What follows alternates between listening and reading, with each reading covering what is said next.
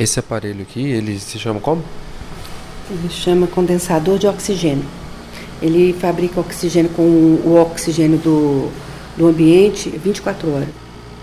O condensador de oxigênio agora ajuda o aposentado Clóvis Arthur Reis a respirar. A sala da casa dele se transformou em um quarto de hospital com a presença de enfermeiros e fonoaudiólogos depois de uma internação entre maio de 2019 e janeiro de 2020, sem um diagnóstico conclusivo. Agora, ele tem uma suspeita. Depois que os casos de intoxicação por dietilenoglicol associados às cervejas da Baker ganharam o noticiário, muitos pacientes internados no ano passado com quadros parecidos começaram a desconfiar que a extensão da contaminação pode ser muito maior.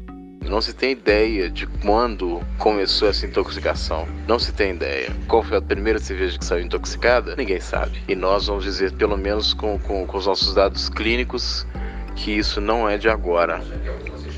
Não é de agora. É de bem antes disso.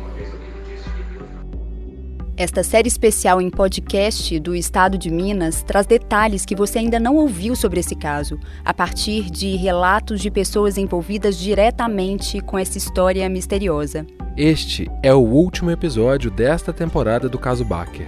Ainda não há um desfecho nas investigações e por isso a ideia é voltar à produção de novos episódios à medida em que surgirem desdobramentos. O inquérito da Polícia Civil investiga 34 casos a partir de outubro de 2019. Agora você vai ouvir algumas dessas histórias muito semelhantes a essas das vítimas da Baker, mas anteriores a esse período investigado pela polícia. A gente estava no sítio do dia 17 ao dia 20 de maio. Nós levamos, eu comprei várias caixas de cerveja artesanal da Baker, Belo Horizontina. Fevereiro, entre 26 de janeiro e 15 de fevereiro, eu eu passei bebendo todos os dias. É, e por conta dessa promoção da Belo Horizontina, né? Minha família e eu associamos ao caso do meu marido, que faleceu em abril de 2019 sem diagnóstico. Eu sou o Fred Botrel. Eu sou Flávia Ayer e este é o Caso Baker, episódio 6.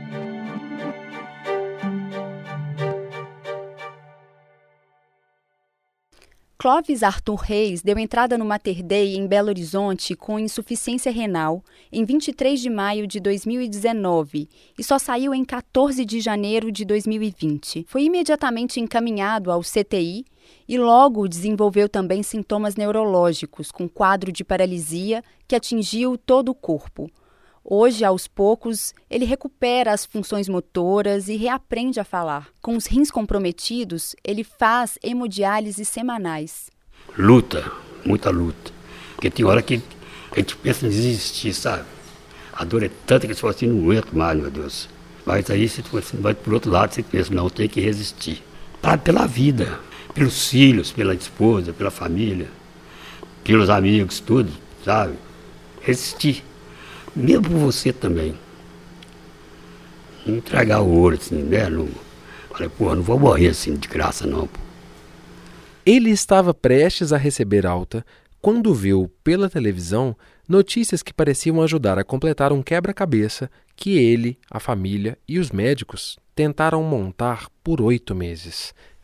Como uma substância altamente tóxica foi parar em cervejas artesanais produzidas em Belo Horizonte. O Civil de Minas Gerais confirmou uma segunda morte pela síndrome nefroneural de uma pessoa que bebeu a cerveja Provoca suspeita. Provoca insuficiência renal e problemas neurológicos. Quatro pessoas morreram, 15 foram internadas. Quando você se recordou que você também tinha tomado a cerveja? Eu fui para o sítio com ela, meu filho e a namorada do meu filho no dia 17, acho que foi na quarta-feira. Aí no domingo, na segunda-feira, eu falei, então, Varela, eu vou voltar. Antes, que eu tô, não estou sentindo bem e tal. E aí eu voltei.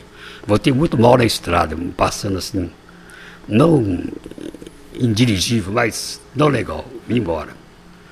Aí cheguei em casa, aí tive um princípio de diarreia, as dores nas pernas.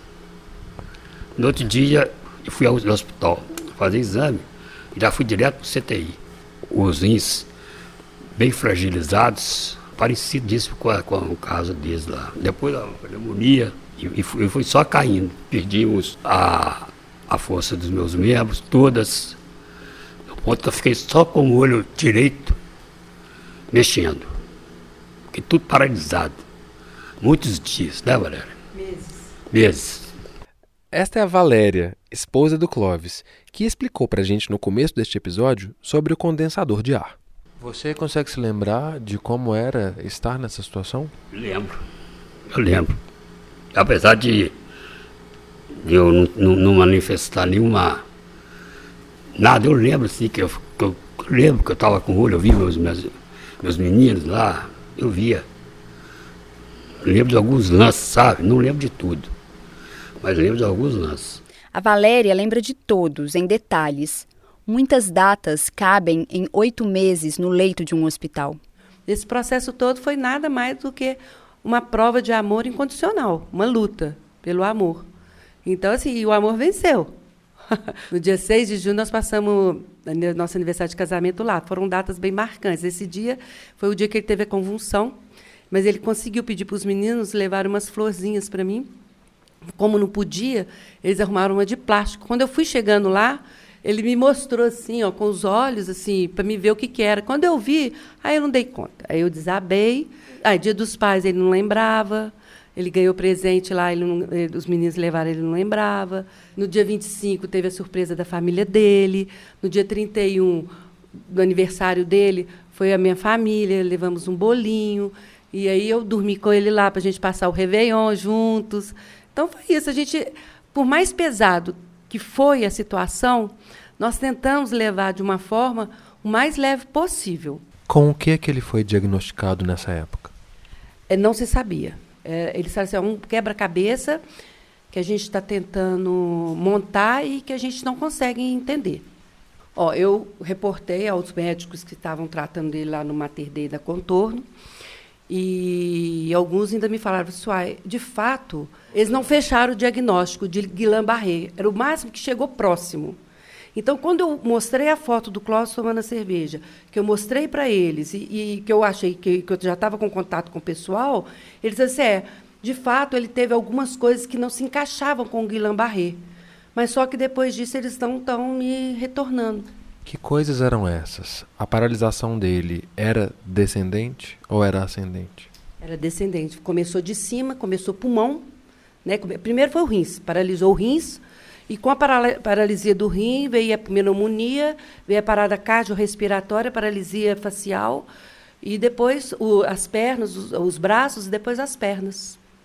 A síndrome de Guillain-Barré é um distúrbio autoimune, ou seja, o sistema imunológico da própria pessoa ataca parte do sistema nervoso, que são os nervos que conectam o cérebro com outras partes do corpo. Quando entrevistamos o médico Fabrício Barbosa para o episódio 2 deste podcast, ele explicou as diferenças e semelhanças entre o quadro típico de Guillain-Barré e a forma como evoluíram os sintomas daqueles pacientes notificados com a intoxicação por dietilenoglicol.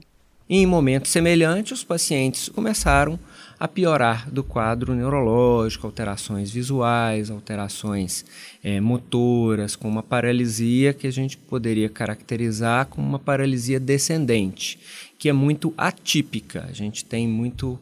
O, o mais comum é a gente ter uma paralisia ascendente, que a gente conhece, muita gente ouviu falar da síndrome de Guillain-Barré. E as histórias se repetem.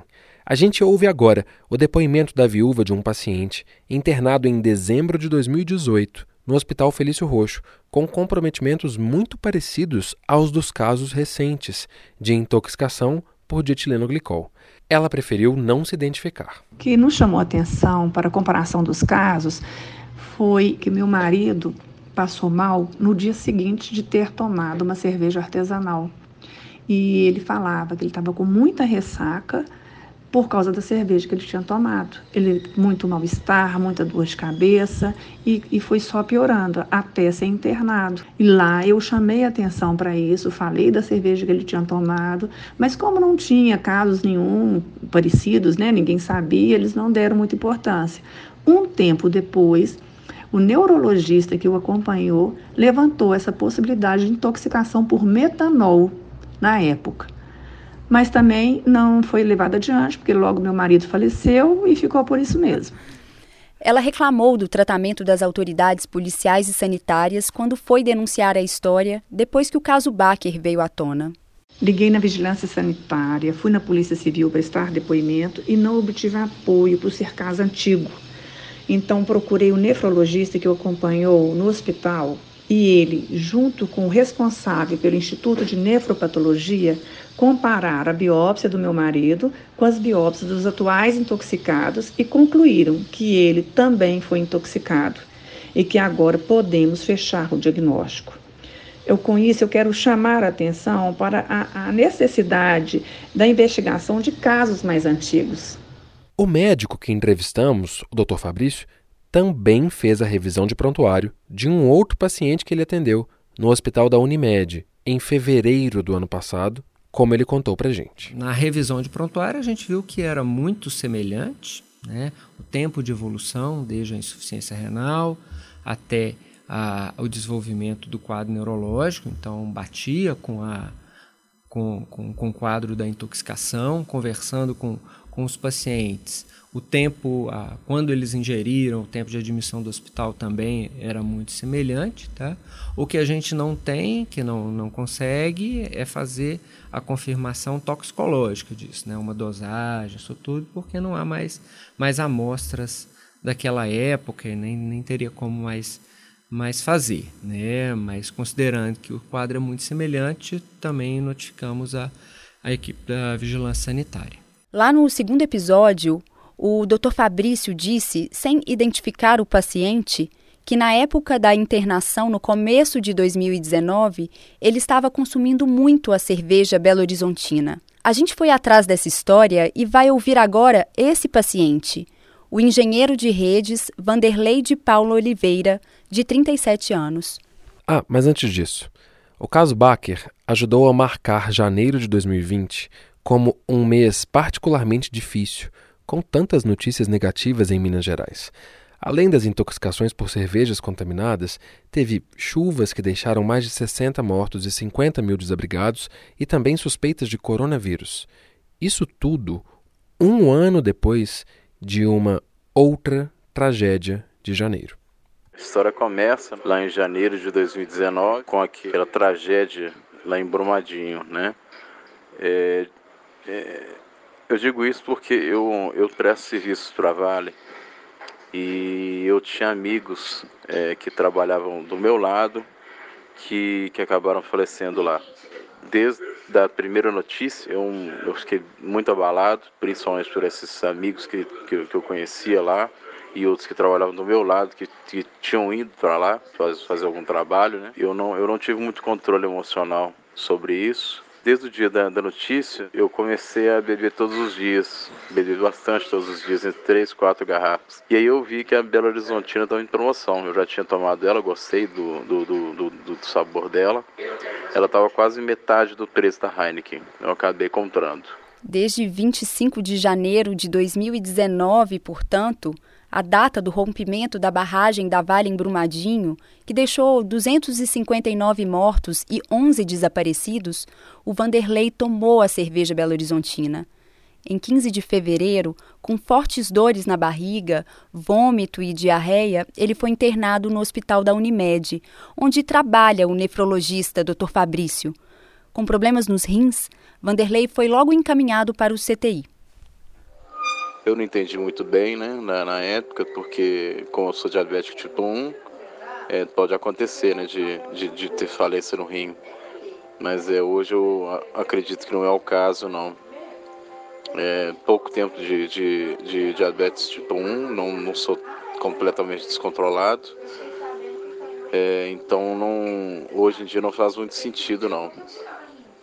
Começaram os outros sintomas né, de paralisia facial, é, paralisia corporal, membros inferiores e, e superiores do tronco e até combinar com a, com a, com a parada respiratória. O Vanderlei passou três meses no CTI e, quando ele teve alta, continuou a luta pela recuperação em casa, assim como o Clóvis, com o diagnóstico de Guillain-Barré inconclusivo. Quando o caso Baker veio à tona, ele recebeu a ligação da neurologista que cuidou dele, chamando a atenção para essas intoxicações. A gente viu no Jornal Estado de Minas um gráficozinho, um diagramazinho sobre, sobre todos os sintomas. E a gente parou, eu e minha esposa paramos e lemos e falamos, peraí, mas é, esse, esses são os sintomas que você teve. Junto com a promotoria do caso, a gente vai relatar todas essas informações e ver a possibilidade de reaver casos anteriores a outubro, né? Que sejam, que sejam de, de 2018 que seja. A gente conversou com Vanderlei ontem, enquanto finalizava este episódio, e ele estava internado no hospital de novo para um procedimento cirúrgico.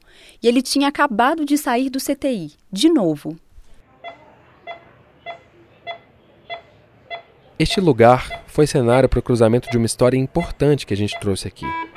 É aqui que estão internados dois moradores do Buritis, que foram as primeiras notificações do caso Baker.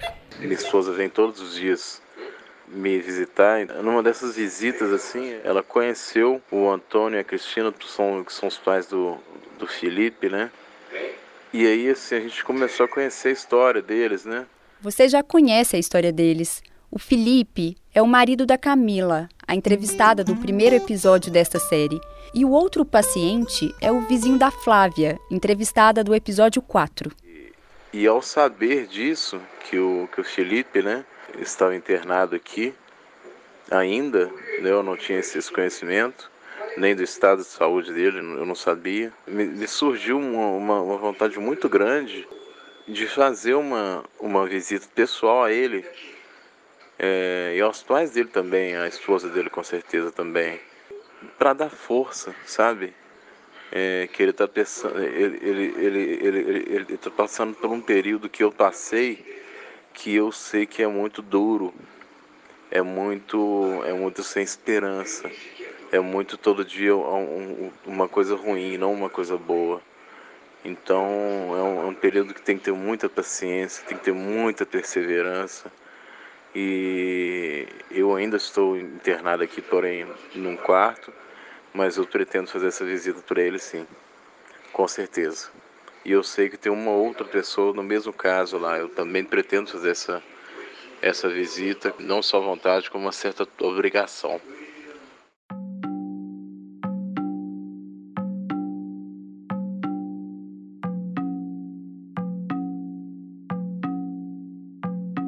Os pedidos de entrevista que fizemos para a Secretaria de Estado de Saúde, para o Ministério Público de Minas Gerais e para a Polícia Civil foram negados.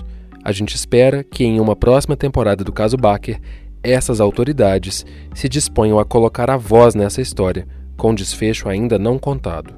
As respostas que temos vieram por meio de notas das assessorias de imprensa. O Ministério Público analisa situações desses pacientes que apresentaram quadro de insuficiência renal aguda e alterações neurológicas, mas que ficaram sem o diagnóstico preciso e relatam ter consumido bebidas da Baker. O processo corre em sigilo e a promotoria não revela qual será o desdobramento desses casos que ainda não estão no bojo das investigações.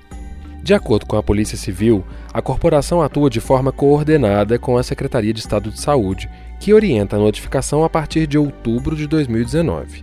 Até o momento em que a gente encerra esta primeira temporada, em 14 de fevereiro de 2020, nenhum caso anterior está sendo investigado pela Polícia Civil. Apesar disso, a instituição informou em nota que, abre aspas, o cidadão que tenha consumido o produto e se sinta prejudicado com a ingestão da bebida pode registrar um boletim de ocorrência, fecha aspas.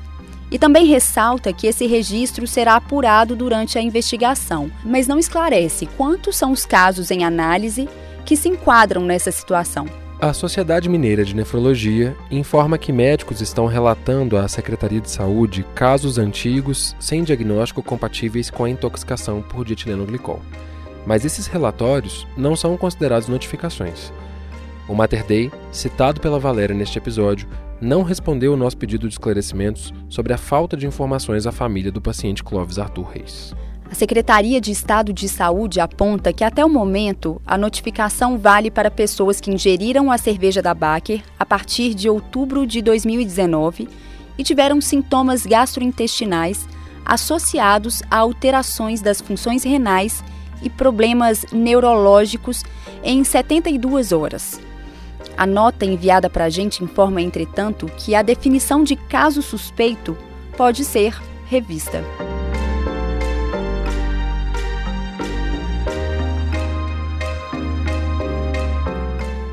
E assim, a gente encerra a primeira temporada do caso Baker, uma série em podcast do estado de Minas com os detalhes não contados sobre a misteriosa intoxicação que mobiliza autoridades sanitárias e policiais em Minas Gerais no começo de 2020. Este especial é uma produção do Núcleo de Criação Multimídia do jornal. Se você acompanhou a série e quer novos conteúdos como este, apoie o jornalismo local e assine o Estado de Minas no endereço em.com.br barra caso Baker. Eu sou Fred Botrel. Eu sou Flávia Ayer e esta foi a primeira temporada do Caso Baker. Até a próxima temporada.